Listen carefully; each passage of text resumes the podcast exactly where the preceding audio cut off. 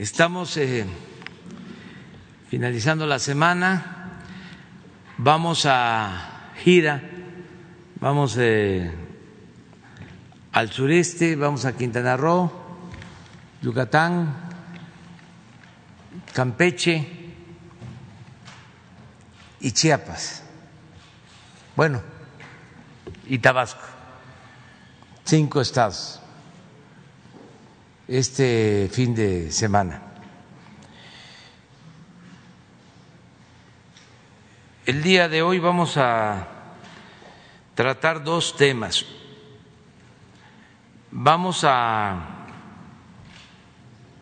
dar a conocer una subasta de aviones, de helicópteros, de los que se usaban para trasladar a los funcionarios. Como ustedes saben, tomamos la decisión de vender todos los aviones, helicópteros que se usaban para el traslado de altos funcionarios públicos, incluido el avión presidencial, que nos ha costado venderlo porque es muy lujoso, extravagante, y no cualquiera puede pagar lo que vale. Y no podemos em, rematarlo.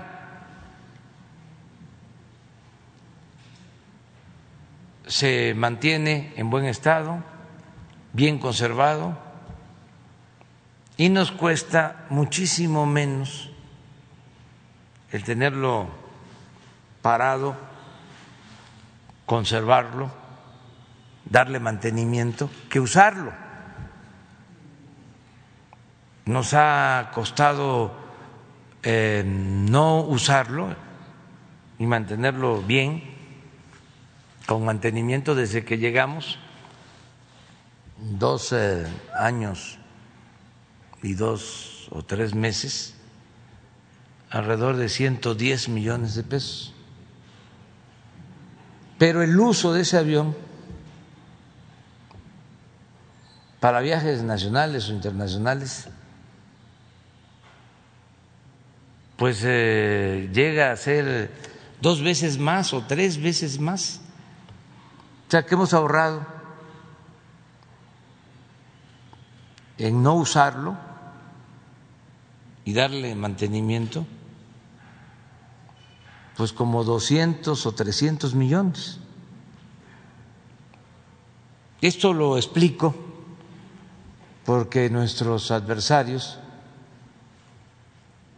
pues hacen sus cuentas y dice, dicen, no se ha vendido el avión y hay que darle mantenimiento. Sí, se le da mantenimiento, pero si lo usáramos nos costaría tres veces más lo que hemos ahorrado por viajar en líneas comerciales es muchísimo y no usar estos aviones. Y estoy hablando de un avión, porque está es una flotilla grande.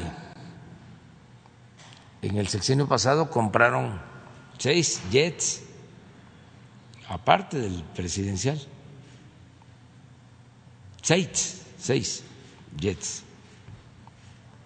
de lo más moderno y seis helicópteros también de lo más moderno. Entonces todo eso, pues usarlo significa mucho gasto. Y estamos eh, en el proceso de venta de todos estos aviones. Y el maestro en economía, Jorge Mendoza, director de Banobras, que es el responsable de toda esta operación, le hemos encargado a él que nos ayude y lo ha hecho muy bien, pues va a informarnos sobre una subasta que se va a llevar a cabo en estos días. Y así vamos a seguir eh, trabajando para deshacernos de todos estos aviones y helicópteros y utilizar el dinero pues para beneficio de la gente, para la educación y becas y vacunas y atención médica, lo que realmente es urgente, básico, necesario, nada de gastos superfluos. Eso ahora lo tratamos. Y lo otro que quiero es eh, hacerles un llamado a todos los paisanos de Campeche, mujeres, hombres, a todo el pueblo de Campeche. Quiero convocarlos para que sea Campeche el primer estado en el reinicio de las clases presenciales. Hay condiciones para regresar a clases pronto. Ya se vacunaron a todos los maestros en Campeche. Puede ser que falten algunos, pero eso lo podemos eh, llevar a cabo. Se vacunaron como a 20 mil maestras, maestros, trabajadores de la educación, ya con segunda dosis.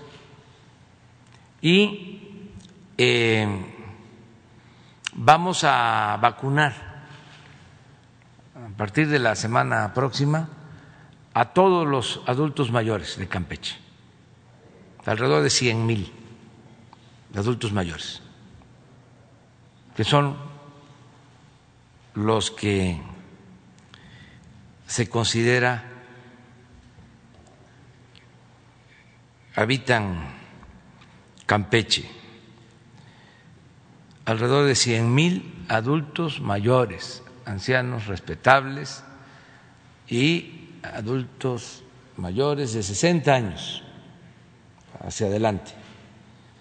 Entonces la propuesta es de que terminando de vacunar a todos los adultos mayores, ya pensemos en el regreso a clases presenciales.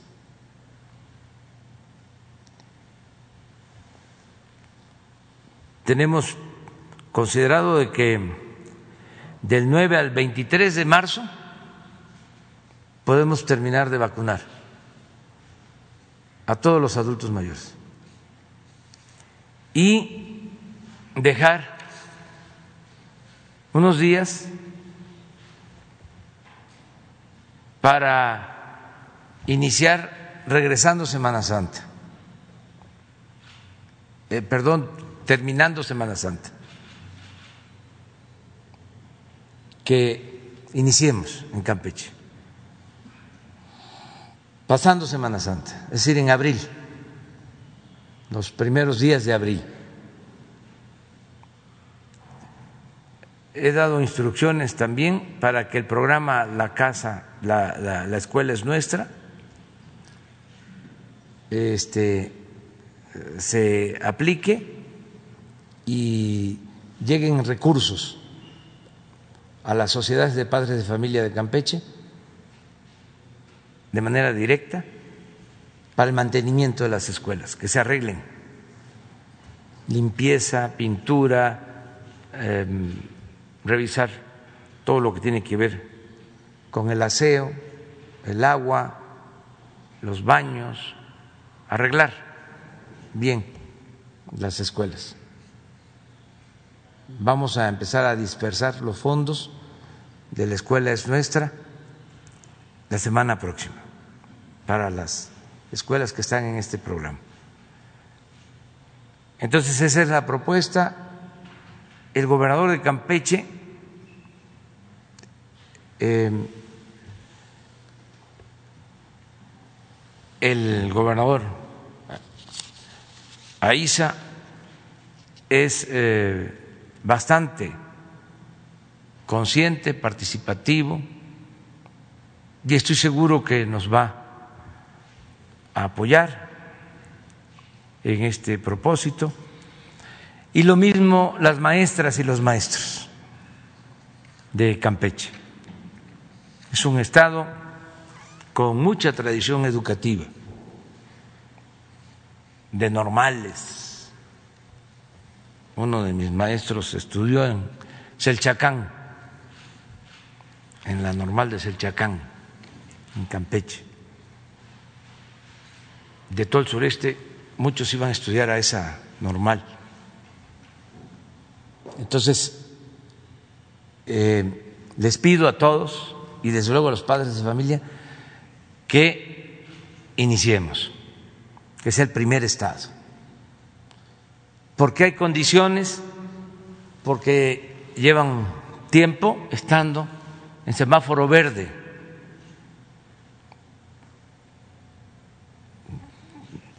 Ya no hay mucho contagio. Desde luego, el regreso a clases en lo presencial va a significar eh, todo un protocolo para niñas, para niños, los maestros, pero tenemos que dar ya pasos hacia la normalidad educativa. Y empezamos en Campeche y así vamos a ir incorporando estados que estén en semáforo verde, en semáforo amarillo, donde haya condiciones y que tengamos vacunados a los adultos mayores. Maestros y adultos mayores. Y con todo el cuidado, iniciar. Entonces, eh, ahí queda eso, le diría yo a mis paisanos campechanos, que lo analicen, que lo piensen, que lo deliberen y que nos eh, informen. La maestra Delfina, secretaria de Educación Pública, va a ir a Campeche, va a establecer comunicación con las autoridades de Campeche, con los maestros, para ver si es posible que iniciemos este plan. Y a partir de ahí ir desencadenando otras este, acciones en entidades federativas donde se pueda llevar a cabo este plan. Va a continuar, desde luego, la educación a distancia, en televisión, internet, hasta terminar el ciclo, pero ya se puede combinar, ya se puede este, ir combinando. Vamos a lo presencial. Si este y va a continuar eh, la educación por eh, internet, por televisión, no se va este, a detener, esa se mantiene, pero procurando regresar ya a la educación presencial. Entonces, era lo que quería plantear. Aun cuando voy a Campeche, ahora este fin de semana, pues voy a la supervisión del tren Maya, básicamente eh, no eh, es lo mismo que yo haga el llamado desde aquí. Por eso este, decidí hacer esta convocatoria. Voy a estar en Campeche el fin de semana, pero ya voy a otro asunto. Voy a lo del tren Maya, a Quintana Roo, a Yucatán, a Campeche, Chiapas y Tabasco. Muy bien, entonces vamos con los aviones y los helicópteros.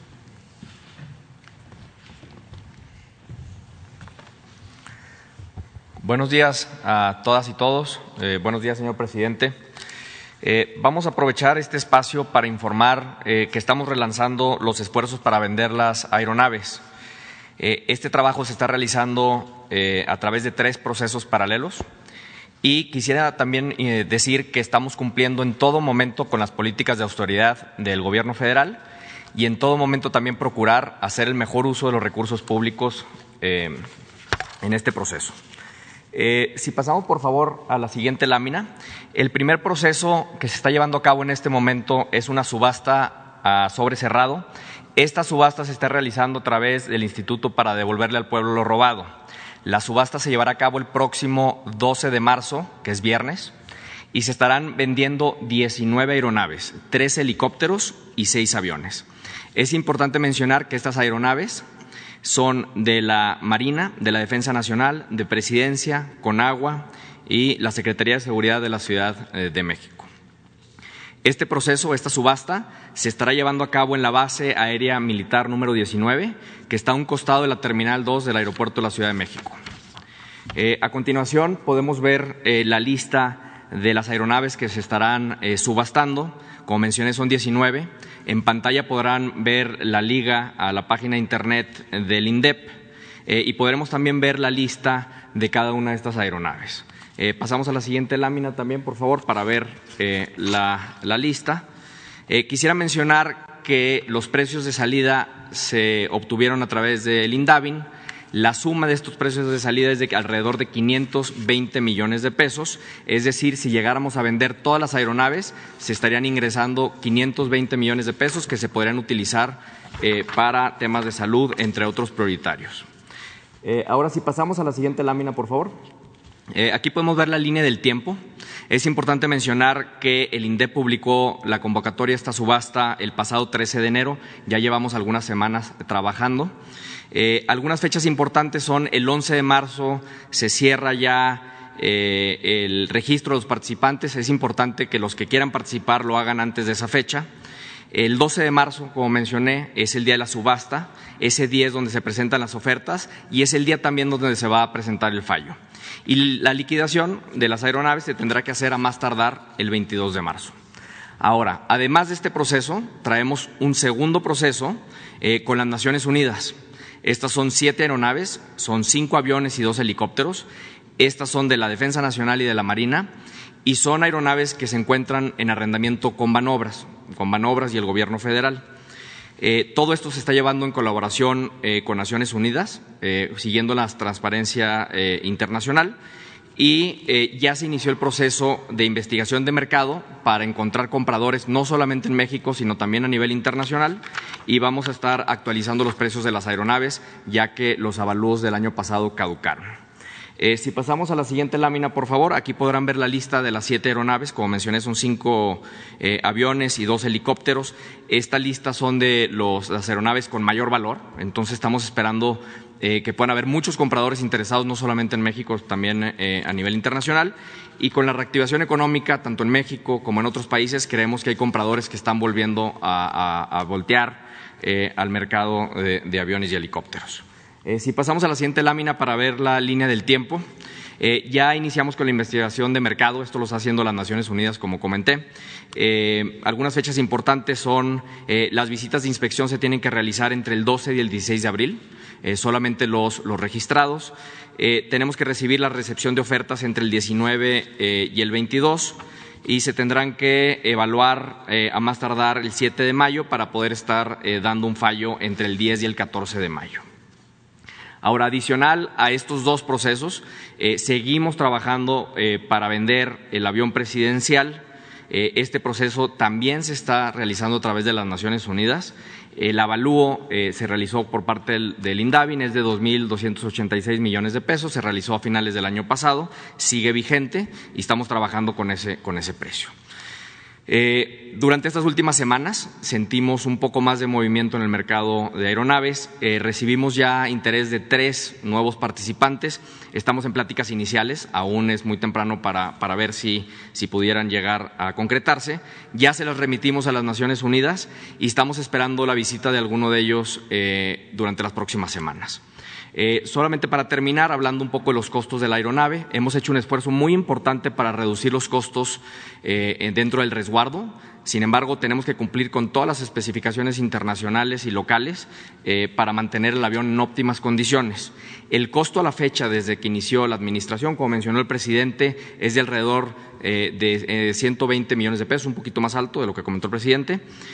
sin embargo, eh, viendo los costos que se realizaron durante los últimos tres años y utilizando el 2018 como año base, eh, tendríamos eh, un costo adicional por más de 300 millones de pesos.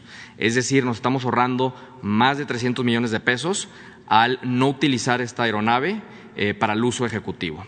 Entonces, estos recursos, como saben, son muy valiosos, muy valiosos en este momento y se estarán utilizando para las prioridades de gobierno, principalmente salud. Eh, muchas gracias, señor. Vamos a presentar ahora un video de la subasta que se llevará a cabo el 12 de marzo. Gracias. El Instituto para devolver al pueblo lo robado pone a la venta aeronaves en su subasta a sobre cerrado el próximo 12 de marzo de 2021 en la base aérea militar número 19 a un costado de la Terminal 2 del Aeropuerto Internacional Benito Juárez de la Ciudad de México. Lote 3. Helicóptero marca Augusto Westland, modelo AW109SP, matrícula 1903, con capacidad para 5 pasajeros, dos motores Pratt Whitney PW207C. Año de fabricación 2013. Precio de salida 50 millones 440 mil pesos. Ubicado en el Aeropuerto Internacional Benito Juárez de la Ciudad de México. Lote 13 helicóptero marca Eurocopter France modelo SC-225LP con número de serie 2684, año de fabricación 1986, matrícula XCLKO. Precio de salida 52 millones 434 mil pesos, ubicado en el Aeropuerto Internacional Benito Juárez de la Ciudad de México. Lote 16. Avión marca Boeing Company, modelo 737-322, serie 24361. Año de fabricación 1989. Matrícula XC-LJG.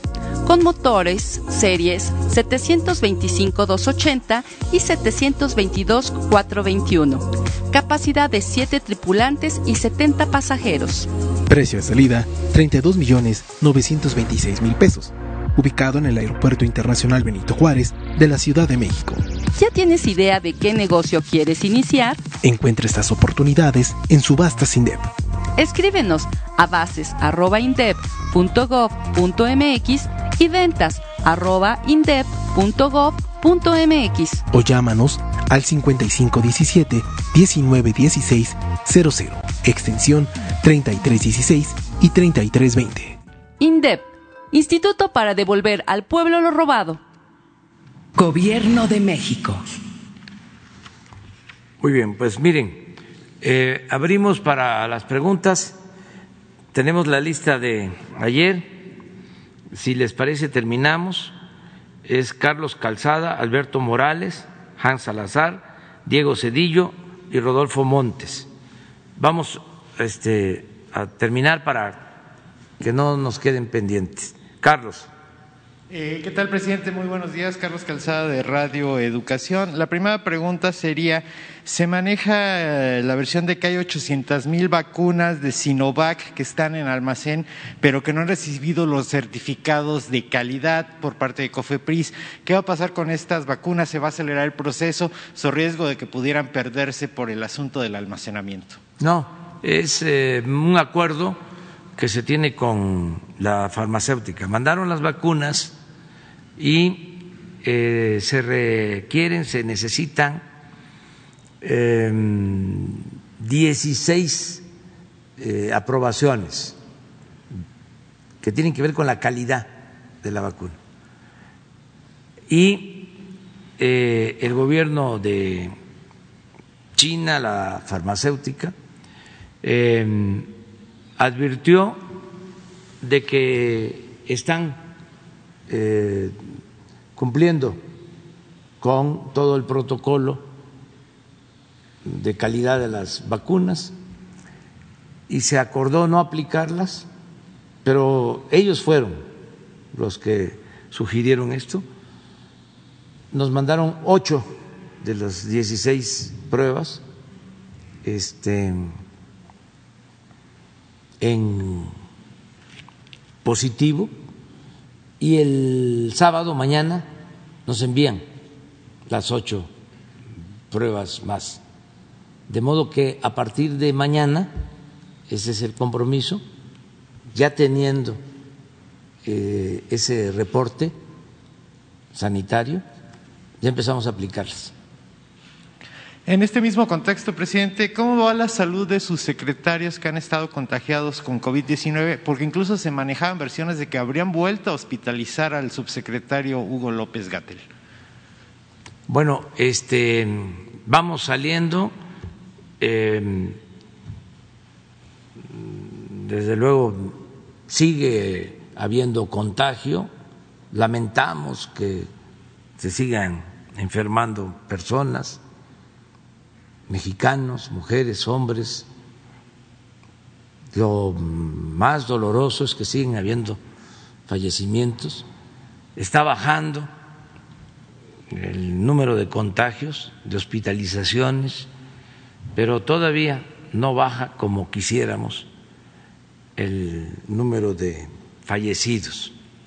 Desde luego es mejor que hace un mes este, esto ustedes lo están constatando porque diario se informa. Y en lo que corresponde a servidores públicos, pues eh, ayer hablé con el doctor Hugo López Gatel y ya se estima que para la semana próxima salga ya sin COVID, desde luego tiene que estar un tiempo en recuperación. Eso es lo que yo también, sin ser médico, les estoy recomendando, que esperen unos días, aún si no tienen ya este COVID, que esperen eh, unos días. ¿Desmentiría entonces usted que lo volvieron a hospitalizar? Sí, pues hablé ayer con él. Perfecto. Es que hablé ayer también con el general secretario, eh, Luis Crescencio Sandoval González. Ya también está de salida, pero lo mismo. Él salió del hospital, ya está en su casa, pero está este, recuperándose, pero ya está, eh, vamos a decir, sin tratamiento médico, ya es recuperación. Y va bien.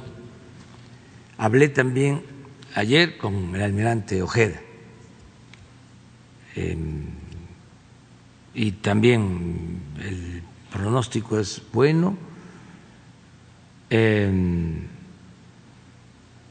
él fue por segunda vez y se dice de que cuando es eh, de esa manera pega más fuerte, pero va saliendo, va eh, saliendo. Y eh, Juan Ferrer del INSABI ya salió, ya estuvo ayer con nosotros en la reunión de salud, precisamente, que hacemos lunes y jueves entre todos, más el reporte diario de 6 a 7 de la mañana sobre eh, COVID. Pero así vamos, así estamos. Bien. La segunda pregunta, presidente. Hay este, pensionados y jubilados, sobre todo del Instituto del ISTE, está manifestando su descontento por el asunto de que se están calculando las pensiones en UMAS y ellos piden que se, que se hagan estos cálculos en salarios mínimos. Eh, no están en absoluto de acuerdo con la resolución de la Suprema Corte en esta materia. Me gustaría saber si su gobierno tomaría alguna acción en este sentido para que las jubilaciones y pensiones sean calculadas en salarios mínimos y no en UMAS como piden estos trabajadores. Bueno, como se sabe, ya hubo una resolución de la Suprema Corte para que sean las sumas las que sirvan de unidad para definir lo de las jubilaciones. Sin embargo, aun cuando existe ya esa resolución, nosotros vamos a buscar opciones, alternativas. Nada más lo único que le pido a los eh, pensionados, jubilados de liste, de que eh, me permitan un poco más de tiempo, pero sí eh, vamos a hacer una propuesta, algo parecido a lo que hicimos con los trabajadores jubilados del Seguro Social, algo especial, con el propósito de garantizar que eh, las jubilaciones eh, sean justas. Pero eh, necesitamos un poco de tiempo y pasar esta situación de crisis que yo espero que se supere pronto, que se nos cayó la economía y nos estamos recuperando. Va muy bien la recuperación, va muy bien. Los pronósticos incluso de los eh, financieros, de los expertos, es que vamos a crecer ya este año eh, más de 5%. Nosotros hablamos del 5 y solo en esto somos conservadores, porque podemos crecer más. Eh, y así lo está indicando el comportamiento de la economía de estos primeros meses. Estamos, por ejemplo, eh, creando empleos o recuperando empleos perdidos, como se quiera ver. En enero ya recuperamos, en febrero en estos días de marzo que llevamos sigue la recuperación de empleos. Entonces, pensamos que vamos a salir y eh, el propósito es eh, ayudar al pueblo, este, que el trabajador tenga salarios justos y que también haya pensiones justas. Bien, y ya por último, presidente, se dice que la eh, exsecretaria Rosario Robles estaría buscando un acuerdo con la Fiscalía General para cumplir seis años de prisión, pero el asunto aquí es que serían seis años y ella pide no, no pagar, no resarcir el daño provocado.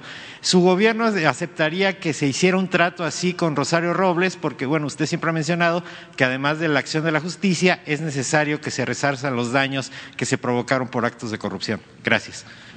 Sí, esto lo ve la Fiscalía, ellos van a decidirlo. Sí, como regla nosotros planteamos que donde se demuestre que hubo corrupción, tiene que haber reparación de daño.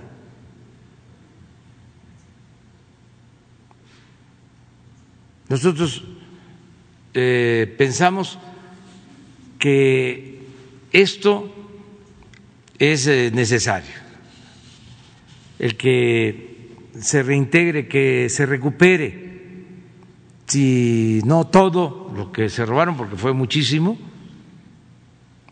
en el periodo neoliberal, ya lo hemos dicho, fue un gran saqueo, que se consiga lo más que se pueda. Antier eh, leía yo en el periódico Milenio de que decían que apenas hemos recuperado el 1% de lo robado. No sé en qué este, materia. Ah, creo que la Secretaría de la Función Pública. Pues ahí vamos a seguir luchando para que no sea el uno, para irle aumentando. Pero ese es eh, el, propósito. Claro, con transparencia y legalidad, porque esto que eh, quería hacer una empresa extranjera que denunció sobornos de funcionarios de Pemex, incluso ya del tiempo en que nosotros estamos en el gobierno.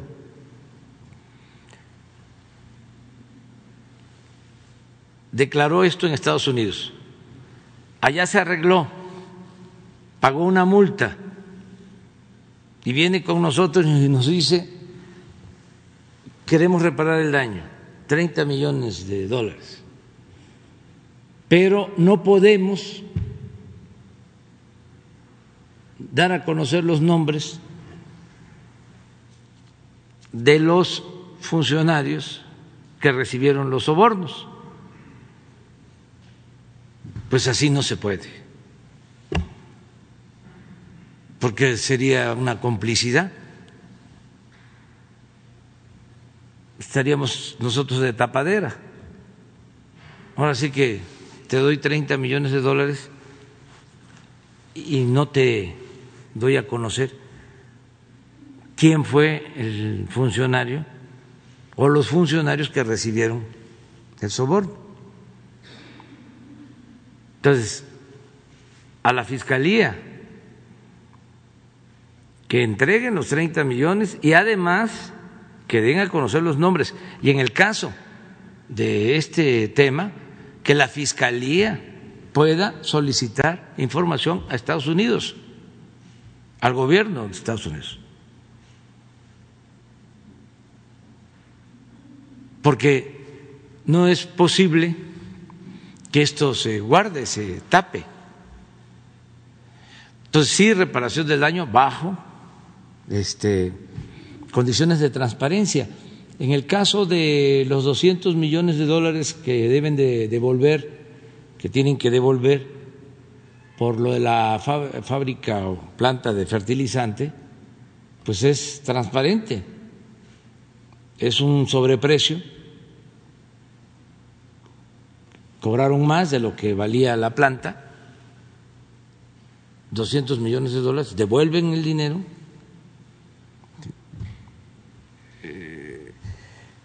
y ya se sabe quiénes son los responsables y está abierta la investigación. ¿Se tendría que regresar también? Lo que este, se sustrajo indebidamente. Pero eso es un asunto que la Fiscalía debe de decidir, porque nosotros tenemos ese criterio, pero es la Fiscalía la que decide de manera autónoma. Muy bien, vamos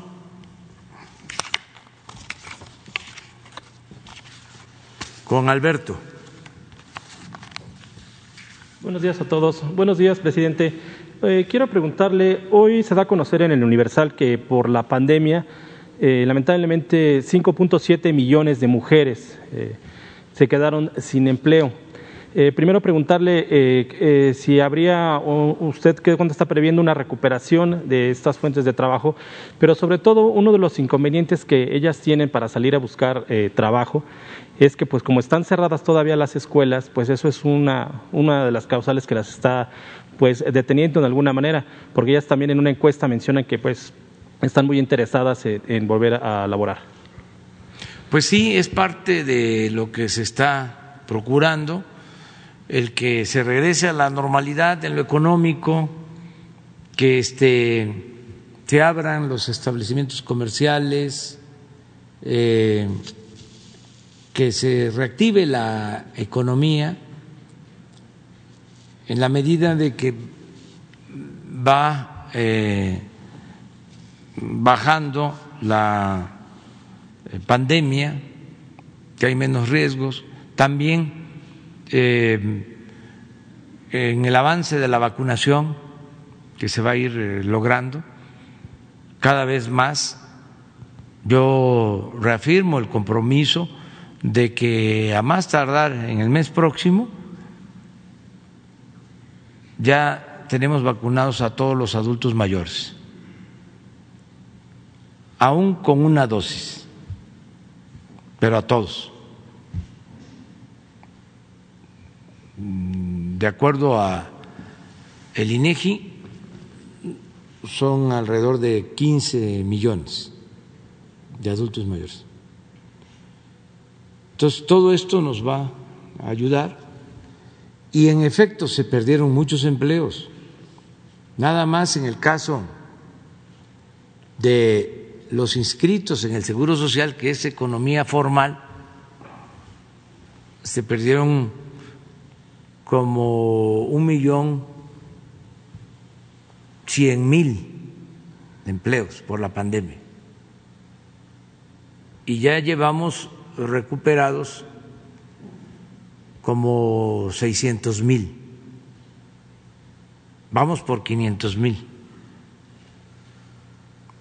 Estamos eh, pensando que era para mediados del año ya vamos a tener de nuevo los 20 millones 500 mil empleos formales de trabajadores inscritos, mujeres y hombres, en el Seguro Social, lo que teníamos antes de la pandemia. Les voy a mostrar cómo, cómo se están recuperando los empleos. Esto es economía formal. En la economía informal fue más la pérdida de empleos de mujeres y de hombres, pero también ya eh, se están recuperando. Ahí es más difícil de tener eh, una cifra mm, apegada a la realidad, ahí solamente con encuestas.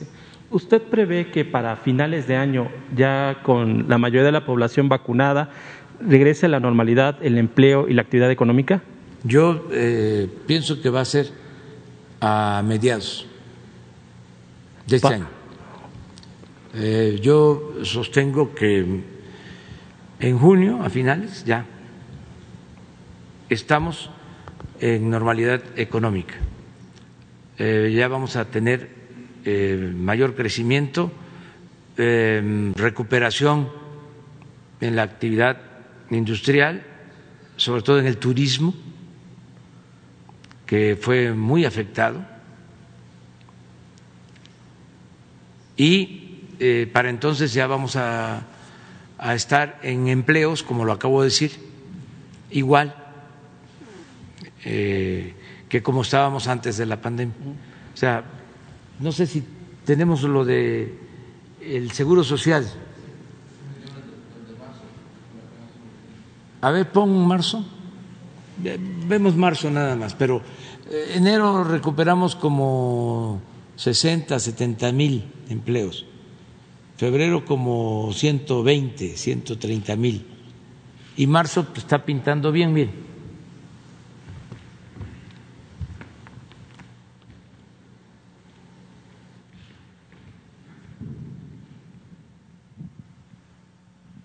Veintisiete mil en estos días. ¿Mande? ¿Solo tres ya sería el acumulado? Cuatro días. Tres días. Y este, esto es lo que, a lo que me refería. Este es el total de trabajadores inscritos en el Seguro Social. Hoy. Pero antes de la pandemia eran 20 millones 500 mil. Entonces lo que nos faltan, pues son 500 mil. Del millón 100 mil que perdimos, hemos recuperado 600 mil. Ah, 115 mil en febrero. Ya casi en todas las entidades todos los estados se está recuperando. Hay algo de, em, puede ser de febrero, de los estados. A ver si se puede. Esto, mire, Solo la Ciudad de México no creció en empleo. Porque aquí ha sido muy eh, fuerte la pandemia en esta segunda etapa. Pero todo lo demás del país ya está en positivo creciendo en empleos. Ahí vamos. Este es un buen dato. Eh, presidente, también eh, preguntarle, ayer el consejero presidente del INE, Lorenzo Córdoba, en una entrevista, decía que el instituto no está en contra de usted, sino en contra de quien viole la ley. Y quiero preguntarle su opinión al respecto. Pues así es. Él debe estar en contra de quien viole la ley, sea quien sea. Este estoy de acuerdo con esa declaración. También menciona que él ve un clima eh, pues de cierta polarización previo a la elección. No sé si usted lo comparta. Sí, pero la polarización viene desde hace mucho tiempo, de siglos. La polarización tiene que ver con la desigualdad. Desgraciadamente nuestro país es muy desigual. Unos cuantos tienen mucho y muchos tienen poco.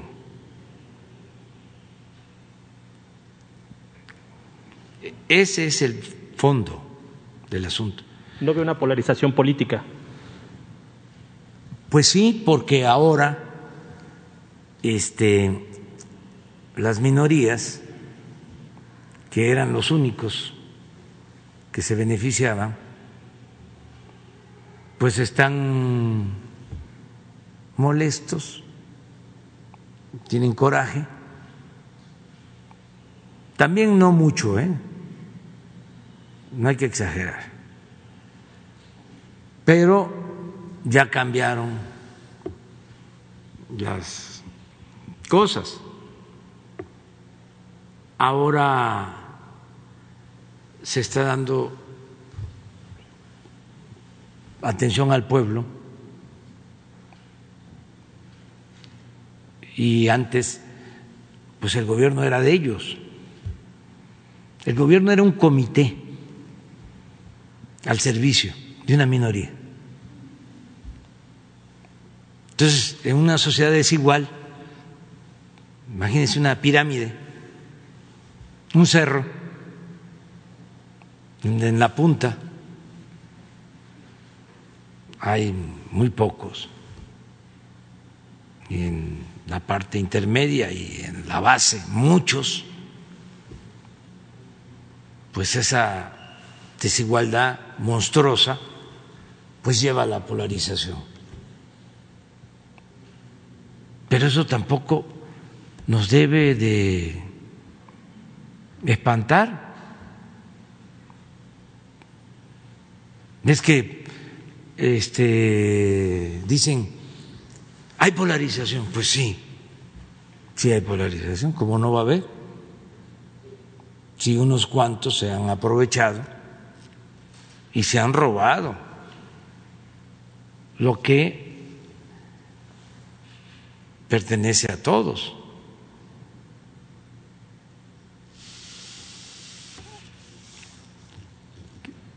Lo otro sería decir, que además es una falacia. Para que no haya polarización, que siga la robadera. No, eso ya no se puede permitir.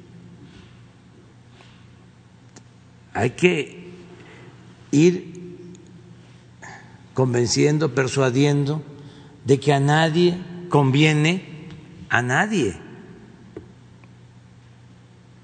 que exista una desigualdad monstruosa. Imagínense nada más las extravagancias de los gobernantes que estamos viendo. Un avión de lujo, helicópteros. Nadie tiene derecho a lo superfluo, decía Díaz Mirón, mientras haya quienes no tienen lo indispensable. Nadie tiene derecho a lo superfluo. Y mucho antes Morelos había dicho que se modere la indigencia y la opulencia.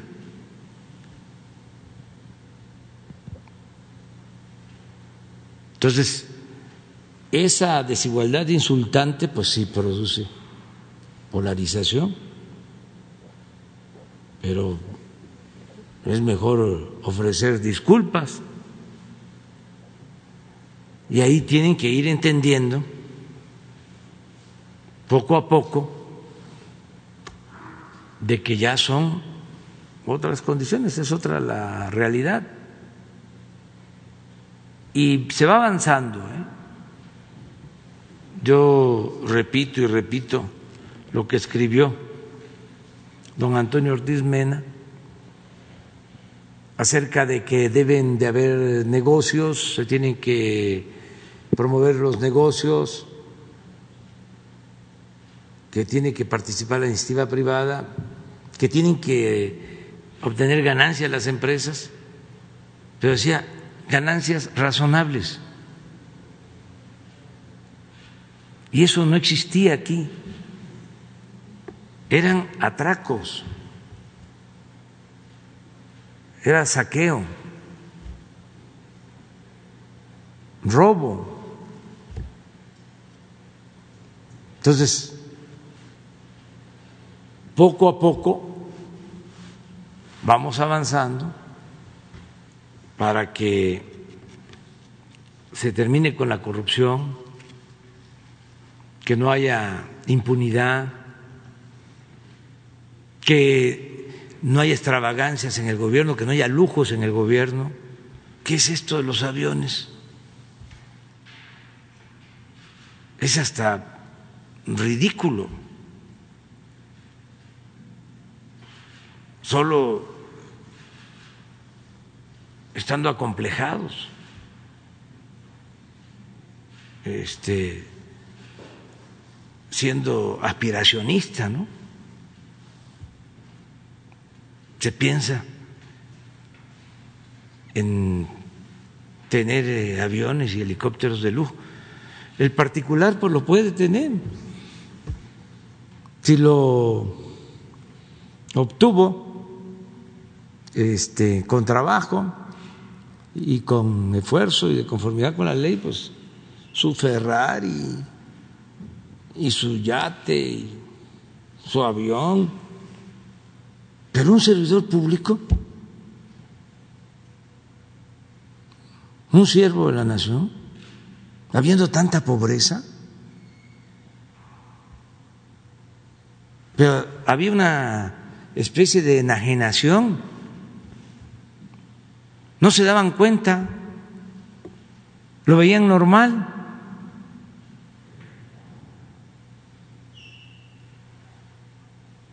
Nada más porque eso daba caché.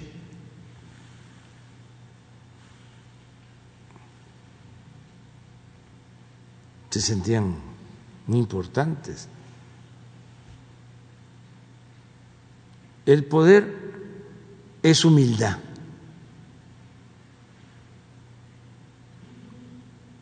El poder es humildad. Y el poder solo tiene sentido y se convierte en virtud cuando se pone al servicio de los demás. Si no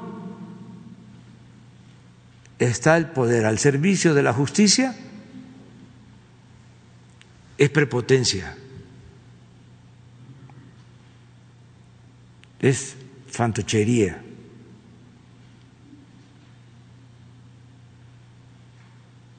No sirve eso. Pero lleva tiempo, porque el periodo neoliberal le hizo mucho daño, mucho daño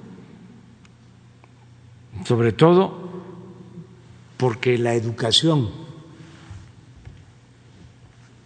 eh, se orientó a lo individual, al triunfar a toda costa, sin escrúpulos morales de ninguna índole. Imagínense, quitaron la ética, la filosofía, el civismo. Bueno, quisieron borrar la historia.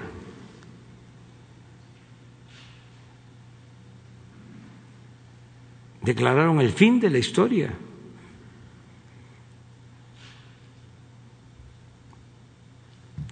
Y desde luego todo el potencial que tenemos, la gran reserva de valores que viene de lejos, se hizo a un lado. Nada más que eso es muy fuerte y no lo pudieron desaparecer, no se acabó sigue estando esa gran reserva de valores culturales, morales, espirituales en nuestro pueblo. Que eso es lo que nos eh, está permitiendo y nos va a permitir regenerar la vida pública y lograr el renacimiento de México. Porque ahí están los valores en nuestras familias, en nuestros pueblos. esto de la corrupción, dio arriba. Por eso fue colosal, un absurdo colosal decir que la corrupción era parte de la cultura del pueblo de México.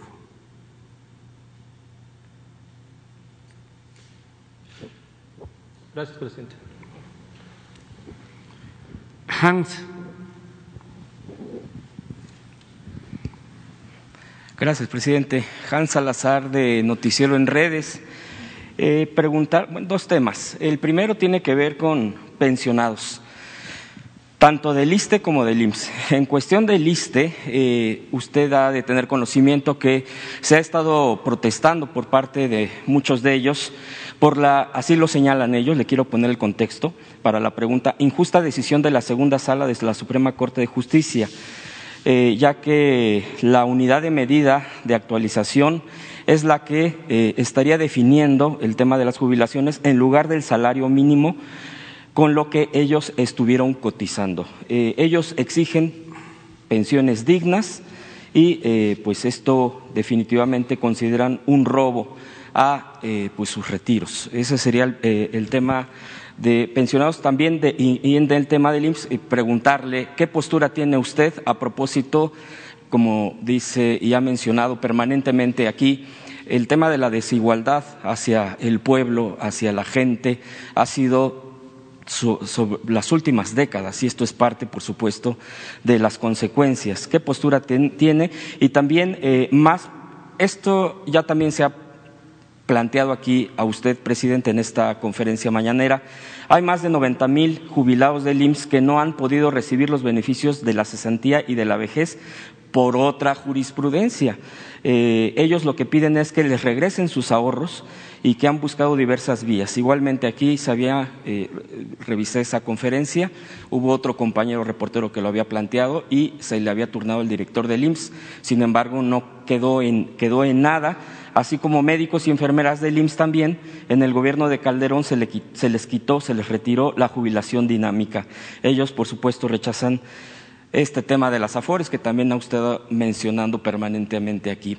Presidente, en todo este contexto de eh, los jubilados, tanto del IMSS como del ISTE, en estos temas concretos que le estoy comentando, y todavía más en las resoluciones o jurisprudencias de la Suprema Corte de Justicia, en un país donde mientras cada ministro, al retirarse, de acuerdo con datos del 2016, que al parecer no han cambiado, Eh, las pensiones mensuales de un ministro son más de 200 mil pesos libres.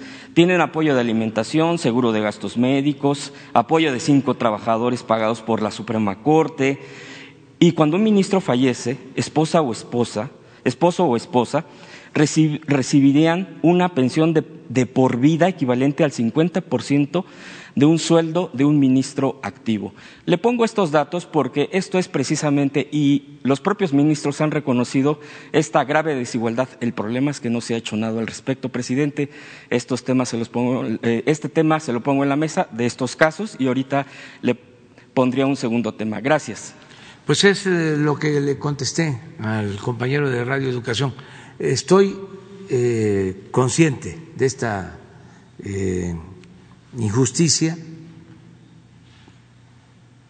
y vamos a enfrentar el problema. No haría falta decirlo, pero no está de más recordar de que todo esto se decidió en los gobiernos anteriores y necesitamos eh, revertir muchas de estas decisiones. Y lo tenemos que ir haciendo poco a poco, porque es mucho lo que eh, hicieron en contra del pueblo y de los trabajadores, y en especial, o en específico, o en concreto, de los trabajadores al servicio del Estado. Esto que estás mencionando, pensiones de 200 mil pesos mensuales para servidores públicos del más alto nivel y pensiones equivalentes a uno a dos salarios mínimos para el resto de los trabajadores al servicio del Estado. Entonces, todo esto lo tenemos que eh, atender eh, va a necesitar de inversión, va a necesitar de destinar dinero del presupuesto. Y digo inversión, no gasto. Por eso estoy esperando a que tengamos condiciones. Nosotros somos simplemente administradores de los dineros del pueblo y tenemos que administrar bien y que haya justicia, que le toque a una familia indígena, una familia campesina, a una familia de obreros, eh, que le llegue también a los trabajadores al servicio del Estado, una familia de un policía, de un soldado, de un marino, de un maestro, de un oficinista, que le llegue también el apoyo a un pequeño, a un mediano comerciante, pequeño, mediano empresario, a todos, y que se le dé más al que tiene menos. Pero hacerlo también sin endeudar al país, porque podríamos tener más dinero, pero con deuda, o podríamos tener más dinero para distribuir si aumentamos el precio de las gasolinas o del diésel o si aumentamos los impuestos. Entonces tenemos que ir buscando lo que no afecte y poco a poco mejorando y se va avanzando, vamos avanzando, vamos avanzando. y estoy optimista y sé que vamos a entregar cuando terminemos buenos resultados, que vamos a lograr una sociedad mejor, más igualitaria, más justa. En este sentido, presidente, de revertir estas injusticias que le he planteado en este momento, ¿hay planes concretos? Sí, lo tengo este, eh, contemplado. Nada más que no puedo todavía, no podemos todavía. El revertir las sumas y todo esto. Sí, revertir las UMAS eh, o buscar un mecanismo de compensación, independientemente del procedimiento, que el resultado sea garantizar eh, pensiones justas a los trabajadores. Y en el tema de los reclamos del IMSS, ¿pudiera dar respuesta a Zoe Robledo si es que Eso, algo? Este, que SOE les informe de cómo está. Yo estoy pensando en lo general, en lo de las sumas, cómo eh, resolverlo, cómo mejorar a los trabajadores. Ese es mi, mi trabajo. Nada más que eh, estamos esperando que ya pase, termine este vendaval que este, originó la pandemia, aunque ya venía mal la economía, ¿eh? No hay que echarle la culpa de la crisis económica solo a la pandemia ya era evidente el fracaso del modelo neoliberal. Y se presenta la pandemia y se precipitó la crisis, que a nosotros lo que nos ayudó en lo económico es que ya habíamos iniciado a dejar de lado la política neoliberal. Incluso las recetas este, neoliberales que se utilizan para enfrentar crisis ya no las aplicamos nosotros. Y eso nos ayudó.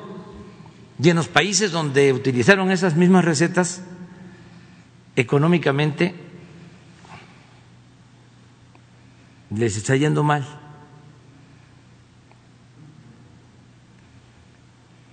porque ya eso no funciona. Ya el modelo neoliberal fracasó.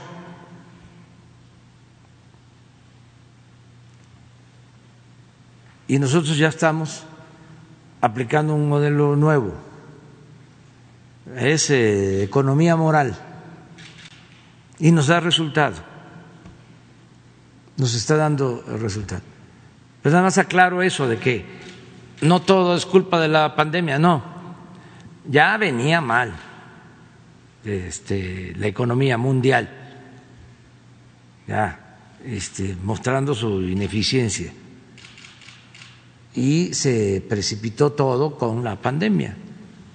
Entonces vamos a salir, estamos saliendo y ya con el nuevo modelo económico vamos a tener más posibilidades de enfrentar problemas el nuevo modelo económico nuestro eh, tiene como premisa fundamental el hacer una administración honesta.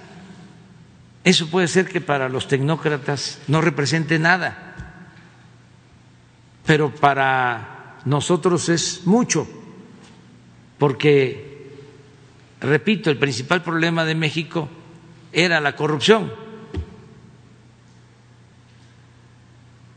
No hay país que aguante una corrupción como la que imperaba en el país, en México. No, incluso ningún modelo económico aguanta la corrupción que existía. Entonces, la nueva economía La economía moral significa no permitir la corrupción. ¿Y eso en qué se traduce? Pues en que rinde más el presupuesto, de que ya no se va el dinero del presupuesto por el caño de la corrupción. Entonces, eso nos está dando resultados. Lo otro, que en vez de subsidiar al que tiene, porque eso es la política neoliberal, apoyar al de arriba, se apoya al de abajo. Es no solo lo mejor en lo económico, en lo social, es lo mejor en lo humano.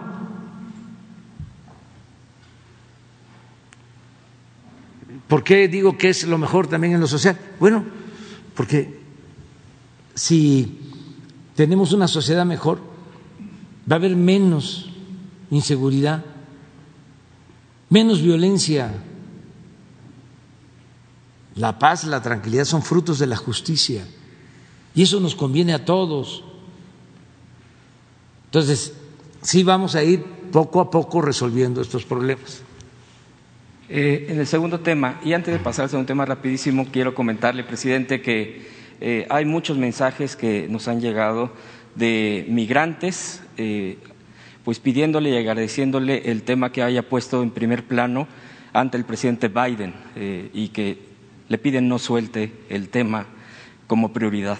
bueno, en mi segundo tema quiero comentarle, en el contexto del regreso de Diego Fernández Ceballos a través de las redes sociales, a propósito, y esto de lo que mencionaba, eh, eh, se mencionaba hace rato por parte de usted, de la crispación, de la polarización, eh, considera que este regreso de Fernández de Ceballos, porque ha sido un opositor, bueno, ha sido opositor constante, incluso usted en algún momento tuvo un debate con él en, hace ya varios años, donde se, pues, se plasmaron las diferencias bastante profundas que hay. Es eh, Fernández Ceballos, pues recordemos simplemente que está identificado con el propio eh, el aval eh, del fraude de 1988 de Carlos Salinas de Gortari por las concertaciones, todos estos acuerdos, incluso de haber hasta recibido por eso terrenos en Punta Diamante, Acapulco. En fin, todo un historial. Y lo, y lo, cito tal cual porque hace unos días, en este regreso que, que tiene Fernández Ceballos, dijo, dijo textual, lo que hice con Salinas lo volvería a hacer. Así textual lo dijo, eh, obviamente pues la embestida contra el gobierno actual que usted encabeza ha sido bastante fuerte. Por cierto, eh, pues hace también eh, un día, dos días, un joven de nombre Manuel Pedrero le respondió a Ceballos, las nuevas generaciones también sabemos quién eres, no nos engañarás a los jóvenes, te lo aseguro. Vaya respuesta. Y yo le pregunto, presidente, en este contexto, ¿cree usted que detrás de esto también siga estando Salinas para atracar a su gobierno? Le recetaría la misma frase que usted le dijo en un momento, ¿me vas a hacer lo que el viento a Juárez? Me tengo que ir a, este, si no me va a dejar el avión. Eh, va a quedar pendiente Diego Cedillo y Rodolfo Montes. Eh, ofrezco eh, disculpa este, para, para el lunes. Pero a ver, em, si tienes, ¿cómo eh, ha estado el licenciado Diego Fernández? ¿Ha estado este, duro en contra de nosotros últimamente? Pues incluso lo, Gracias. Eh, que incluso, se lo digo textual, hace poco también dijo que usted diario eh, realiza actos de corrupción por lo ¿Cómo? Que usted diario realiza actos de corrupción por lo que definitivamente se le puede acusar en cualquier momento de ello, imagínese. Eso sí calienta. Ok. Este, vamos a ver si los compañeros ponen y lo dejamos ahí, aunque ustedes este ya no lo vean. No está el debate de hace 20 años. Sí. Vamos a compartirlo. Porque ese debate es actual. Creo que fue, sí, hace 20 años. No, sí, como en el 2000 iba yo para jefe de gobierno. Sí, entonces sí son 20 años. Sí, además, este, él y yo estábamos más jóvenes.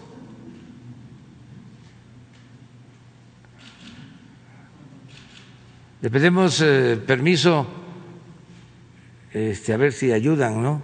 Colaboran, porque todo esto tiene que ver con el civismo a Televisa, porque vamos a usar este, su programa, a ver si nos dan permiso, porque ahí fue donde, donde es. Primero les tengo que agradecer a ambos, Andrés Manuel Diego, que hayan venido esta mañana cumpliendo ambos el compromiso que aquí hicieron públicamente el viernes. Y como eh, usted empezó, usted puede ratificar lo que dijo lo que dijo el jueves en este sentido, Andrés Manuel. Buenos días. Buenos días, Joaquín. ¿Cómo no? Este, yo quiero aprovechar mi tiempo. Creo que vamos a, hablar el mismo tiempo, va a haber equidad.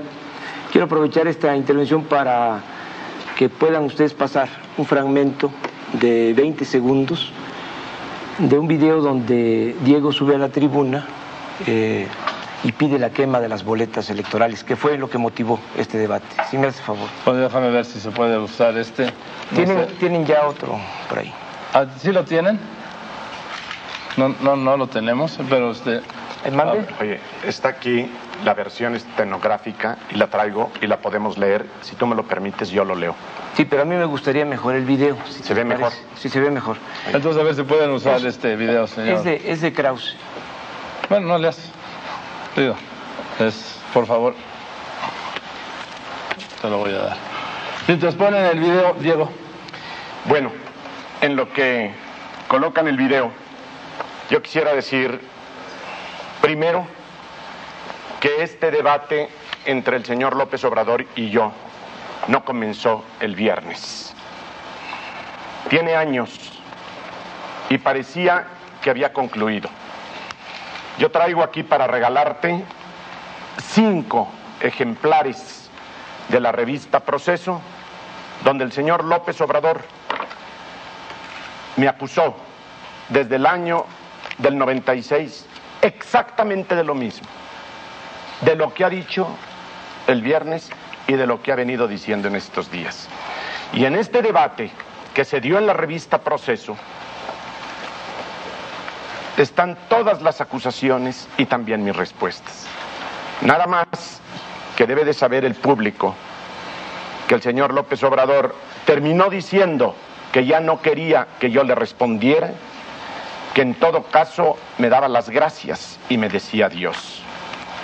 Y finalmente yo también le contesté diciéndole que para mí resultaba cobarde y criminal que si yo era para él un presunto delincuente, por lo que se refería a los predios de Playa Diamante, él me diera las gracias y me dijera Dios.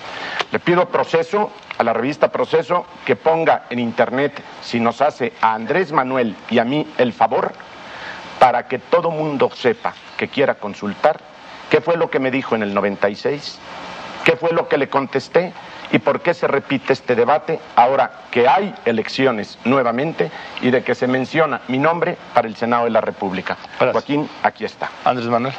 a ver si ya está el video, porque fue lo que motivó básicamente el debate. Pues tienen que hacer un transfer de este. Sí, yo, entonces yo, mira, yo diría, este, Joaquín, de que este debate en efecto tiene mucho tiempo que se inició, porque yo siempre he sostenido de que el licenciado Diego Fernández de Ceballo le ha hecho el juego al régimen. Lo digo con todo respeto, es mi convicción.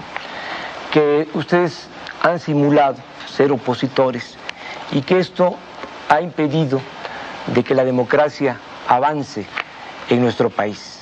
Y este es el fondo del asunto. Yo sostengo de que hay dos proyectos distintos contrapuestos en nación, el PRIAN por un lado y el PRD por el otro. Y quiero decir de que somos distintos, somos diferentes. Ustedes eh, se relacionan muy bien con los hombres del régimen. Estamos ante un grupo compacto, algo muy parecido a una mafia, donde intervienen banqueros, hombres de negocios vinculados al poder, tecnócratas, políticos corruptos, que han eh, utilizado el poder público para beneficio de minorías a costa del sufrimiento de la mayoría de la gente. Y vengo aquí precisamente a aclarar ante quien considero un representante genuino del régimen esta situación, porque al pueblo de México le conviene saber a ciencia cierta qué es lo que está en debate en esta elección, que no es nada más qué partido gana, qué candidato, sino qué proyecto de nación queremos los mexicanos para el nuevo siglo y para el nuevo milenio. Bueno, para mí está muy claro que es el discurso perfecto de un luchador social. No se podía esperar otro. La injuria, la descalificación, y perdóname Amalia, no sé dónde están las ideas, pero cuando usted habla de PRIAN, ¿por qué? Ojalá me pudiera responder, si somos lo mismo, Acción Nacional y el PRI, si representamos la misma opción, si tenemos la misma forma de pensar y de vivir, ¿por qué la inmensa mayoría de los priistas cuando no alcanzan acomodo en el PRI rápidamente migran a su partido y rápidamente están colocados por encima de los perredistas de hace tiempo? Es una buena pregunta. Si ellos son como nosotros, cuando no tienen allí algún lugar rápido, deberían de venirse para acá, pero todos o la gran mayoría se va con ustedes y las acomodan en los principales puestos. Pero voy más. Usted ha venido diciendo que yo fui aliado y soy del sistema, que fui un apoyo de Salinas, que el PAN siempre ha apoyado al gobierno y que pertenecemos al mismo esquema. Mire, eso no es verdad y lo podemos demostrar. Lo que sucede es que en todos los países civilizados de la Tierra, en todos, las oposiciones que se respetan, a veces votan en favor de las propuestas del gobierno y a veces en contra. Solo los enfermitos mentales, solo los que están mal de sus facultades, asumen que para ser honestos se tiene que estar en contra del gobierno. Eso no lo aguanta ningún país. Yo creo que en vez de injurias y de descalificaciones, voy a poner en sus manos algo que ojalá le diga algo para su juicio. A mí se me acusó por usted y por gente como usted de ser siempre fiel servidor del gobierno del señor Salinas. ¿Sí o no? Sí, es usted un claro, este, todo lo que representante genuino del, del, régimen genuino. Muy bien. Es más, usted hasta se va, van a gloria de que le digan el jefe Diego. Este, y yo considero que el jefe de jefes es el señor Salinas. Pues ese es mi punto de vista. Sí, claro. Y si usted lo tiene por jefe, pues yo lo respeto. Pero le voy a decir lo siguiente. Los tres años en que yo fui diputado y coordinador y me llamaban el jefe Diego, los tres años de esa responsabilidad, Acción Nacional votó en la Cámara de Diputados en contra la ley de ingresos, el presupuesto de egresos y la cuenta pública. Aquí están los votos de la Diputación y los discursos con los diarios de los debates. Yo tengo otra información. Ah, perfecto. Sí. ¿Qué parece? Yo tengo la información de que ustedes durante el sexenio de Salinas apoyaron el 87% ah. de las iniciativas de Salinas. Muy bien, pero entonces déjeme decirle, entonces la honestidad es problema de porcentajes. No, no, no, es como ustedes... Nosotros somos corruptos al 85% y ustedes a cuánto. Mire, no, no se trata de eso, eh, vamos a serenarnos, tranquilo, ¿no? todavía vamos a hablar más sobre este, este, asunto. Ah. Aquí yo lo único que quiero decir es de que ustedes apoyaron en todo a mm. Salinas y usted de manera particular, pero no solo apoyaron a Salinas, apoyan a Cedillo. Usted traigo aquí también este, información. Usted aprobó lo del FOAPROA en diciembre del 98. Aquí está. Nada más, si me permiten, voy a mostrar a la cámara. Es una fotografía de nos quién. No, pero mire lo que dice el. Sí. Bueno, Gurría, La Bastida y Diego. O sea, aprobó usted Sí, pero- en diciembre del 98 sí, la aprobación del FOBAPROA. Entonces, no es nada más durante Salinas, es una conducta permanente de ustedes haciéndole el juego siempre al régimen. Hace cuatro días fue la convención de banqueros. Eh, aplaudieron a rabiar al señor Fox, porque les fue a decir de que eran patriotas, de que ellos no habían tenido ningún eh, problema y que no habían sido responsables del asunto de la crisis bancaria. Cuando los señores banqueros saquearon las instituciones financieras, los señores banqueros se beneficiaron. El señor Cedillo, con el apoyo de ustedes, convirtió deudas privadas de unos cuantos en deuda pública, en deuda de todo el pueblo. Y estamos hablando de la deuda más grande que se haya contraído en la historia del país, 100 mil millones de dólares. Los mexicanos deben de saber que cuando Cedillo entró a la presidencia de la República, la deuda de cada mexicano, niño, joven, adulto o anciano, era de 12 mil pesos. Ahora es de 25 mil pesos. La deuda por familia es de 150 mil pesos. Y esto se debe en mucho a que el señor Cedillo, sin consultar a los mexicanos, convirtió las deudas de unos cuantos en deuda de todo el pueblo, sin beneficio para la mayoría de los mexicanos. Muy bien. Déjame decirle que está claro con documentos y con el diario de debates de cada uno de esos años que votamos en contra los diputados de Acción Nacional. Está en el diario de los debates, diputado. Pues yo, yo también, yo también traigo esta, esta información, pero al revés. Ah, bueno, la vez al revés. La dejo, ¿Sí? si les parece, en manos del... Gracias. Ya está, el- ya está lo que. No, pero Ah. permítame un momento, permítame un momento. Yo Es lo que pediría... teníamos- perdón, Diego, es que teníamos pendiente el video. Sí, pero un momento, antes de llegar al video y de los paquetes electorales, hay que decirle al señor Cárdenas, a Cuauhtémoc Cárdenas, que si las cosas fueron así, que si el Fobaproa así se manejó, no tiene ningún derecho a decir que si llega a la presidencia va a honrar la deuda del Fobaproa. Y lo viene diciendo por todo donde va. Quiere decir que el señor Cárdenas promete ser cómplice de cómplices, y eso no es así. Usted sabe perfectamente bien que Acción Nacional no dio lugar al Fobaproa. Ah, ¿cómo no? No aprobó el Fobaproa y propuso una fórmula que terminaron apoyando los diputados del PRD en el Congreso de la Unión, cuando estuvieron de por medio 6 mil millones de pesos para el gobierno del Distrito Federal. Esto es órdenes para el video. Nada más me- eh, Sí. le, le respondo. Mira, Diego, el ingeniero Cárdenas no va a aceptar lo del IPAP. Y no solo eso. Yo acabo de escribir un libro, se llama FOAPRO Expediente Abierto, en donde estamos planteando eh, todo- todos y cada uno de los fraudes cometidos en bancos. Tú fuiste abogado de bancos, ¿sí? Eh, tuviste mucho que ver con el Banco Anáhuac. Eh, hay fraudes que se cometieron aquí, que lesionan a los mexicanos. Es el saqueo más grande que se haya cometido en la historia del país desde la época colonial. Y nosotros vamos a revisar los expedientes del FOBAPRO. No es borrón y cuenta nueva. Que te quede muy claro esto. Sí, pero mire, licenciado, yo sí creo que esto no puede ser un pleito de lavandería. No, yo Usted no. dice que el señor Cárdenas no va a reconocer el Fobaproa. Mire- lo está diciendo en todos los periódicos del momento. Aquí está. no va a reconocer fraudes Ah, que se esa es otra cuestión. al amparo de la aprobación que ustedes Sí. hicieron del FOBAPRO. No, señor. Cuando estuvieron de por medio los recursos para el Distrito Federal, ustedes aprobaron en la Cámara Eso no de es cierto. Y le quiero decir una cosa. No, pues aquí está. Aquí está el diario de debate. Mire. Aquí está el voto particular. A ver si me permites, ¿no? Porque usted está mintiendo. Aquí está el voto particular.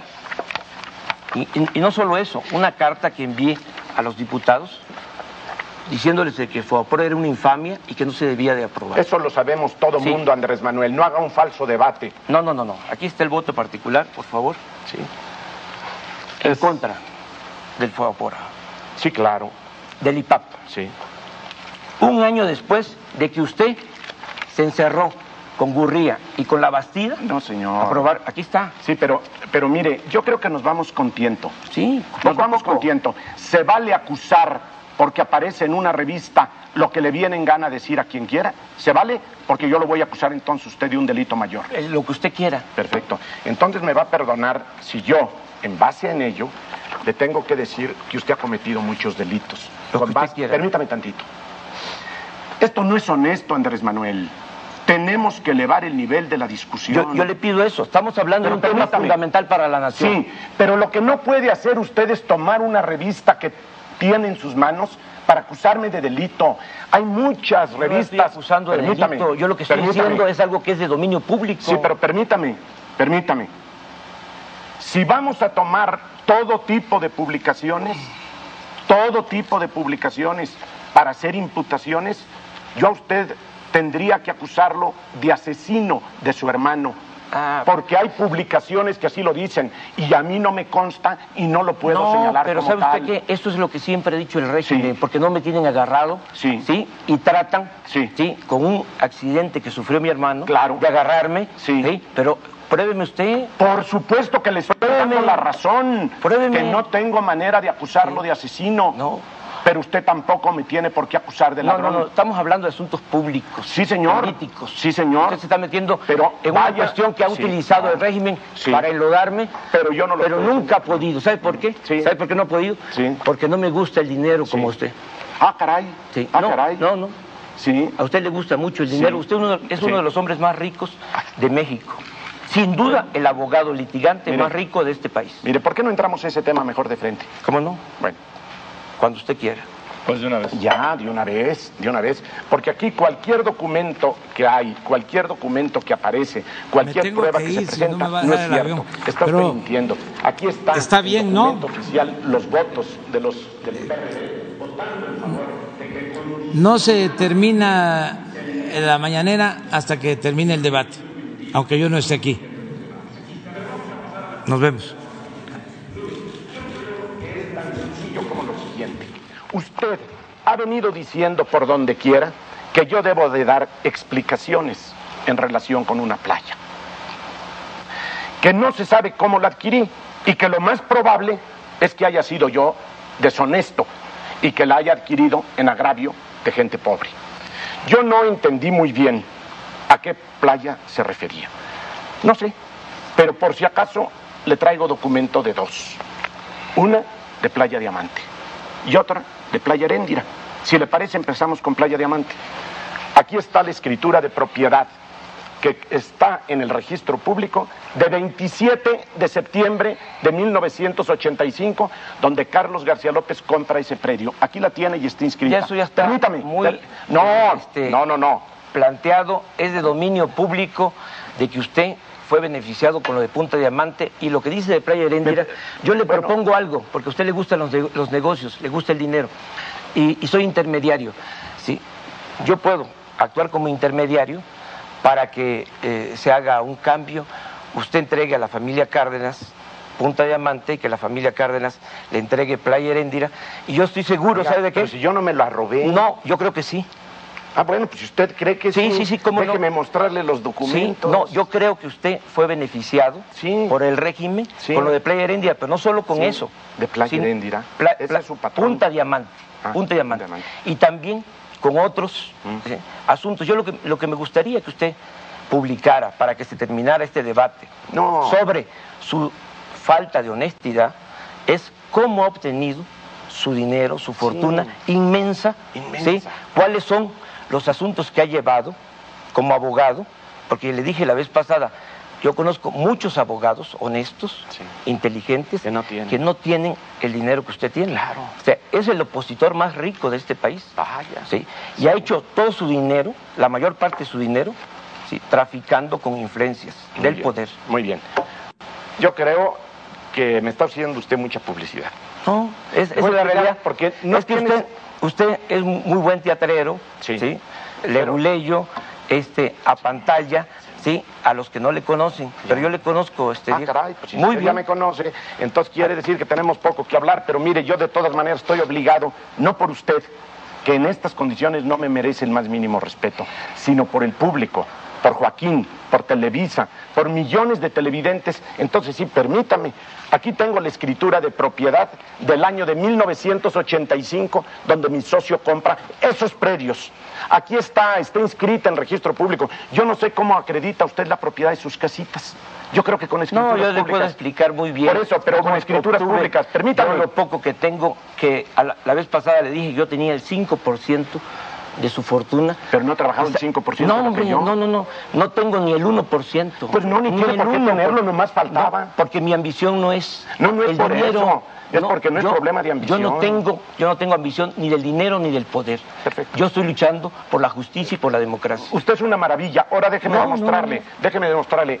Son documentos públicos, Andrés Manuel. No tengo otra manera de tratar de convencerle a usted. Vamos, ya, ya no me interesa convencerlo a usted. Usted viene usted viene a la- a la gente. Claro, y ahí Sí. voy. O sea, aquí está la no escritura de propiedad. Aquí está, a sus órdenes. Está en el registro público. Aquí están los folios del registro público de la propiedad. Aquí están mis créditos de 1983 por 75 millones de aquellos pesos. Nada más contésteme una cosa. Ya, permítame, Sí. yo no lo interpreto. ¿Cómo hizo usted su dinero? Pues trabajando, como No. lo hace muchísima gente. Lo hizo usted traficando con Ah, no. influencias al- a- lo, en lo más alto del poder. Sí, Le ayudó Salinas y le ayuda el actual régimen. pues esto no tiene ningún sentido. Mire, yo traía de veras de buena No, fe. no, no. Me preparé, traigo todos los documentos, juicios. Vamos a- a ver el permítame, video. Permítame tantito. Ahorita vamos al video, no se preocupe con su video. No, es que va a ayudar mucho a aclarar Claro. cómo ha hecho su dinero. Sí, pero Ahorita mire, va, va a ayudar sí, el video. Va a ayudar el video. Traigo la copia estenográfica de ese discurso. Se lo puedo leer otra vez para que no lo Bueno, vamos a verlo. Pero, pero vamos a un correrlo. momento, un Permíteme que momento. lo corramos un momento, Diego, vamos a correrlo. Eso Sí. unos segundos. No, pero yo no salgo de aquí, de lo de Playa de No, no, Amantes. no, no, no. Aquí en su tema. momento, Pero momento. permíteme, aquí córrelo, están por favor. las construcciones. Momento, Joaquín. Nadie podría beneficiarse con escudriñar papeles que nada dicen y menos significan. La bancada panista acepta que se destruyan esos míticos documentos y que es, cállense, y que esos cientos de toneladas de papel se procesen, se reprocesen y se regeneren como reclamamos que se regenere la vida pública de México.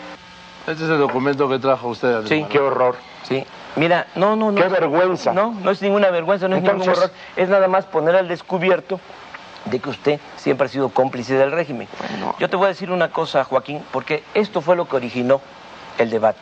Yo dije, este, Diego subió a la tribuna para pedir que se quemaran los papeles, los míticos papeles de la elección del 88, así le llamó, míticos, que viene, eh, según entiendo, de mito. O sea, que la elección del 88 fue un mito. En esa sesión, por primera vez, subió a la tribuna Ortiz Arana, que era el jefe de la bancada del PRI. Este, nunca había subido, ya llevaban tres años, casi tres años, en la legislatura, y jamás había subido a la tribuna Ortiz Arana. Y fue el que subió a defender el proyecto de que se quemaran los papeles. ¿Quiénes se apuntaron eh, a favor de la propuesta de Ortiz Arana?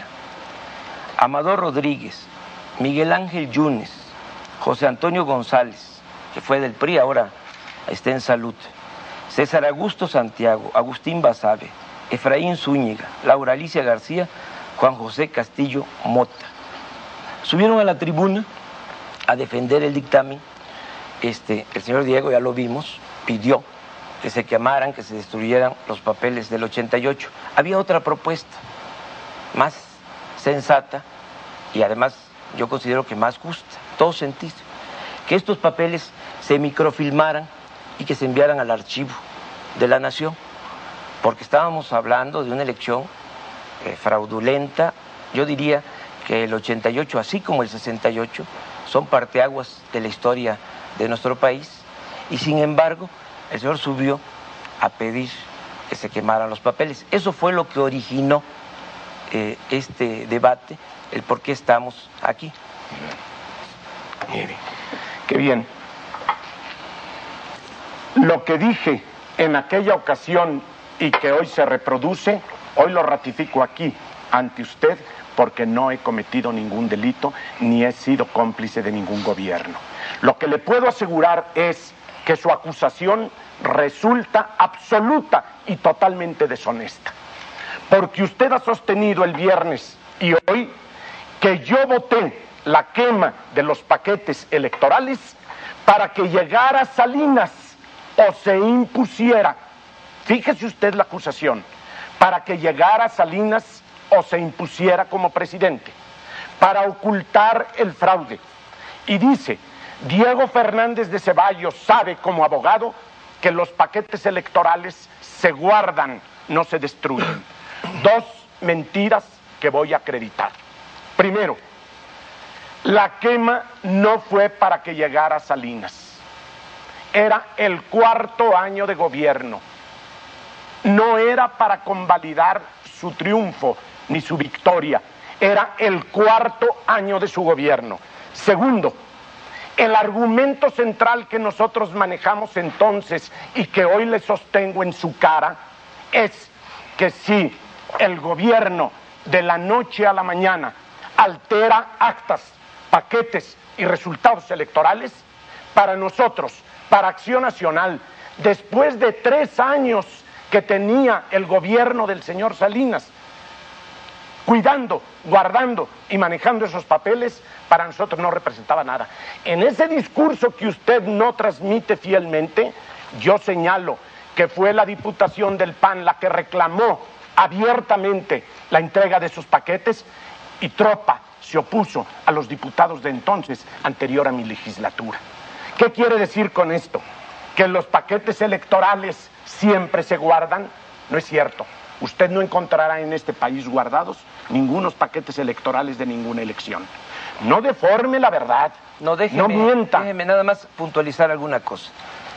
Eh, ya hablé de que subió Ortiz Arana y que nunca había subido a la tribuna. ¿Era una diputación nueva? No, no, no. Era un eh, acto fundamental para el salinismo. O sea, por eso mandaron a, todos estos personajes, muy eh, conocidos, y le necesitaban a usted para sacar, como siempre, las castañas del fuego. Permítame, permítame, vamos este, despacio.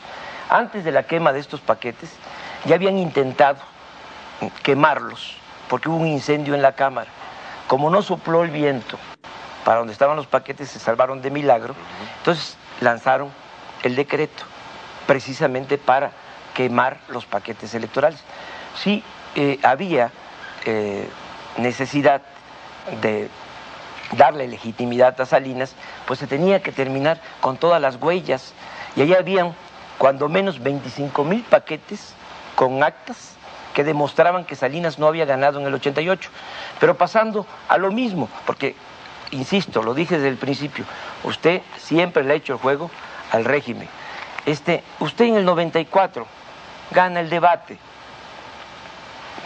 Le estoy eh, acreditando algo muy importante. Se lo agradezco mucho. Este, es de dominio público, a todo el mundo le consta, usted gana el debate, se va arriba, estaría usted 16% en las encuestas, eh, sube usted como a 32, a 35, y luego desaparece.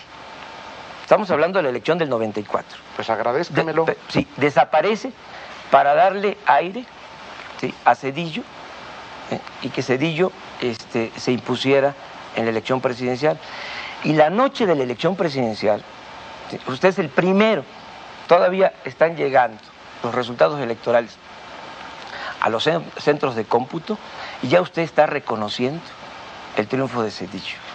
Y sabe que en esto este, hay cuestionamientos hasta de Fox.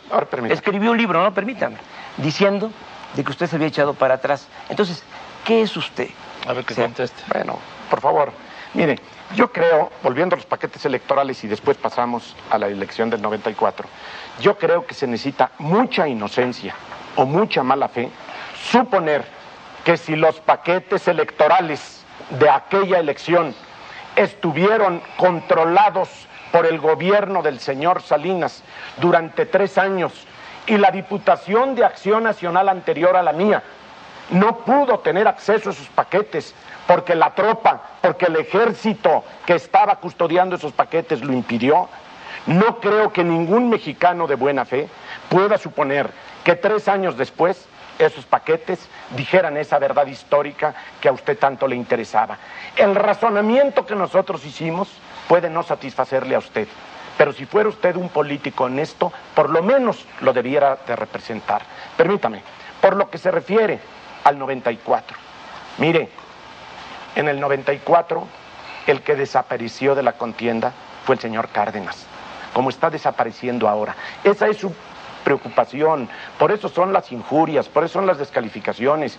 Si yo soy lo que usted se refiere, pues no debería de estar aquí. No, tendría que andarme buscando en los programas donde usted no era el invitado. Pero le voy a decir lo siguiente, lo que yo no puedo aceptar que su descalificación sea algo que represente valor, que tenga algún significado. De usted lo único que me podría ofender sería un elogio.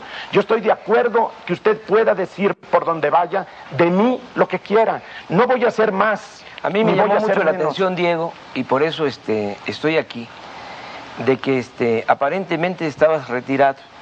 Ahora que estoy arriba en las encuestas, en el Distrito Federal, que estamos muy bien, de repente, Diego.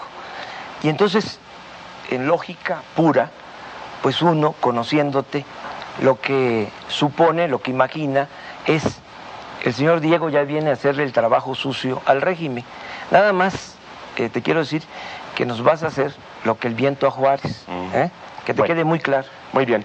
Pero entonces, ¿qué quiere decir? ¿Que hay algo de vanidad? No, es, es nada más todo. aclarar paradas, ¿sí? Para que la gente sepa muy bien qué representamos tú y qué represento yo y ir más al fondo. O sea, ¿cuál es el proyecto de nación que tú representas y el que representamos nosotros? Porque eso es lo más importante, independientemente de este debate o de esta discusión, como se le llame. Lo más importante es que hay una camarilla, un grupo compacto, algo muy parecido a una mafia. De sinvergüenzas, Sí, de rateros, de, de rateros, rateros. que deberían de estar en la cárcel si viviésemos en un estado de derecho, ¿sí? Este, y está el ejemplo, te insisto, del FOBAPROA. Del FOBAPROA. Cómo el señor Cedillo, con la complicidad de ustedes, convirtió deudas privadas de unos cuantos En deudas en deuda pública, ¿sí? Para que los pobres Sí. de este país sigan siendo pobres y los ricos más ricos. No, no, no, pero hay una realidad. En este país hay 70 millones de pobres.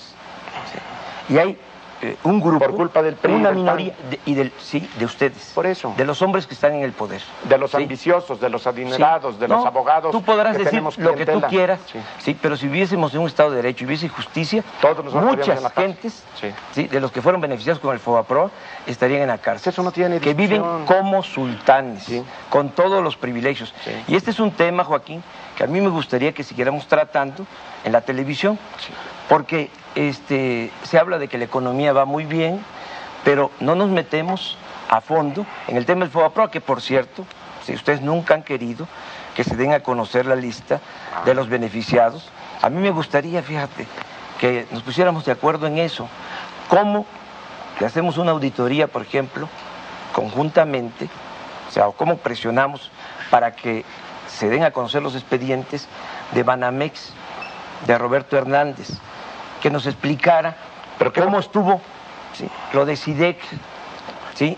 por qué se quedó con un castillo, entre otras cosas, medieval, ¿sí? en Francia, cerca de París, que pudiésemos hablar del caso eh, de la aseguradora Cemex, que era del señor Rodríguez, que Salinas se le entregó, la saqueó, nos costó al pueblo de México 400 millones de pesos, y luego el señor eh, Cedillo la entregó al señor Romo en 100 millones eh, de dólares. Nos costó sanearla 400 millones de Bueno, dólares. ya se puede Permíteme, estoy terminando. ¿sí? Y la vendió el señor Cedillo en 100 millones de dólares. Eh, me gustaría que, que- que tratáramos, me gustaría, ¿sabes qué también? El Banco Anáhuac, que tú eres abogado, defensor del Consejo de Administración. O sea, me gustaría que nos metiéramos a ver lo de Serfín. O sea, eh, Diego, ¿por qué no? Pero ¿qué no te gustaría mejor que nos empezáramos por respetar? ¿Qué no, es, ¿Qué no es indispensable en el trabajo político que haya un mínimo de decoro para respetarse entre adversarios? Estamos respetando. No, señor. ¿Y ustedes han respetado al pueblo de México? Bueno, o sea, pero tú eres haciendo el acuerdos a, espalda, su, de México. a su espalda, ¿cómo no? Tú eres el Aquí vengo a representar a mucha gente agraviada por ustedes. Sí, claro, por nosotros. Entonces no me invites a hacer trabajos conjuntos. No, No. podemos en todo caso trabajar para esos efectos. pero si tú eres honesto, Eso es esquizofrenia. Eso es ¿Por qué demencial. Por la sencilla razón de que tú estás pidiendo que se haga un trabajo conjunto con los que son causantes de toda esta tragedia Ah, nacional. Nada más te quiero decir que cuando tú eras del. PRI Sí. y Cárdenas era del PRI y la mayoría del PRD eran del PRI, nosotros ya estábamos trabajando No, tú en esta- nunca te has salido del PRI, tú eres del régimen. Bueno, O sea, aparentas ser opositor, pero no lo eres. Por eso, porque no estoy bajo el esquema de ser un aplaudidor de Cuauhtémoc No, no, no, es que hay dos proyectos Por de eso, nación. Uno el bueno y otro el no, malo. No, no, no, no es tan maniqueo. Es nada más, ustedes están al servicio de las del minorías. gobierno, de las minorías, de, los minorías ladrones, en de este los país. sinvergüenzas. De rateros. Y tú y de los rateros. Sí. Entonces esto no es un debate. Esto no tiene sentido. Yo sinceramente creo haberme equivocado por una razón, porque traje documentos. Yo también traigo. Por sí, pero para injuriarme. No, hombre, o sea, vamos a ver este documento. A ver. Permítanme un momento, voy a poner unos anuncios y regreso con la parte final de este encuentro. Antes Bueno. Yo decía de que le eh, quería mostrar, este es el símbolo, esto es lo que representa Diego. Esto es. Mira, y esa es nuestra diferencia. Es, cuando gobernó Salinas, nunca le vi la cara. Y tengo un orgullo, no solo no le vi la cara, era yo dirigente en mi estado, y cada vez que Salinas llegaba a Tabasco nosotros protestábamos. Cuando Salinas estaba en su apogeo, cuando se le quemaba incienso en todo el país, por la mayor parte de la clase política del país. Siempre nosotros sostuvimos que Salinas era un farsante que nos iba a llevar a esta grave crisis económica y de bienestar social, cuando ustedes estaban de aplaudidores. En el gobierno de Salinas nos asesinaron a cerca de 500 militantes y dirigentes. A ustedes no los tocaron ni con el pétalo de una rosa. Les reconocieron todos sus triunfos. Entonces, eso es lo que hace la diferencia. Nosotros estamos en un proyecto del lado de la gente, del lado de la gente agraviada por este régimen corrupto. Nosotros no queremos que se siga con esta política que ha empobrecido al pueblo de México. Nosotros estamos en contra de las privatizaciones, desde luego de la privatización de la educación, que es una de las lanzadas del señor Cedillo. Estamos en contra de la privatización de la industria eléctrica Bueno, y desde luego ¿cuándo va a en contra de la privatización del petróleo. Sí. Entonces, por eso decimos, somos distintos. Por supuesto que somos distintos, afortunadamente. Lo único que yo cuestiono es, pobre país, donde la honestidad de los políticos sea por no verse la cara, por no encontrarse, por no dialogar, por no cambiar argumentos y razones, por reducir todo a una reyerta, a una pelea de callejón, a una injuria permanente, a una descalificación a todo lo que hace el adversario. Eso es criminal si pensamos en los problemas de los pobres y en la desgracia de este país.